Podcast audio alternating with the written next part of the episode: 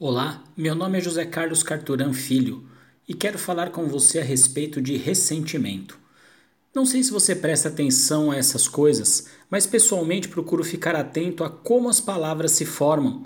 O nome disso é etimologia. Mesmo as palavras têm uma origem. Com base nisso, não sei se já parou para analisar essa palavra. Ressentimento. Quando falamos assim com uma pausa, já dá uma diferença, não é? Pelo dicionário, ressentimento significa ressentir, sentir-se mal com relação a alguém repetidamente, ter queixa contra alguém, alimentar raiva, ódio, inveja contra outro, não querer falar, procurar evitar alguém por alguma coisa acontecida no passado. Quantas vezes você já não ouviu alguém falar que se sente ressentida com algo ou alguém? Pois é, esta pessoa, resumidamente, está remoendo, repetindo algo, sofrendo novamente por um fato, uma situação, nutrindo um sentimento, normalmente ruim, sobre algo que aconteceu no passado. A pergunta é: quem é o maior prejudicado na história? Quem fica se ressentindo ou a outra pessoa, suposta vítima do ressentimento? Não preciso nem responder, não é? A questão é que um número considerável de pessoas gasta uma quantidade enorme de energia para ressentir algo desagradável. Tem alguma explicação? Pior é que sim.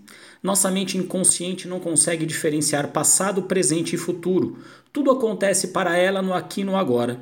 É por este motivo que, ao ouvirmos uma música, sentirmos um perfume, trazemos lembranças de situações de nossa vida. Na grande maioria das vezes, trazemos também o sentimento referente àquela situação. Ou vai me dizer que nunca ouviu uma canção e se lembrou de alguém ou algum momento muito especial? Talvez tenha até dado aquele suspiro. No entanto, se passamos o tempo trazendo à tona lembranças que nos fazem mal, traremos juntos os sentimentos que nos perturbam e acabaremos sofrendo no agora por algo que já aconteceu e nos fez sofrer há muito tempo. Detalhe: este ressentimento é bem mais comum do que deveria ser. E digo mais: há pessoas que passam uma vida toda se ressentindo sobre alguma decisão que tomaram ou que deveriam ter tomado.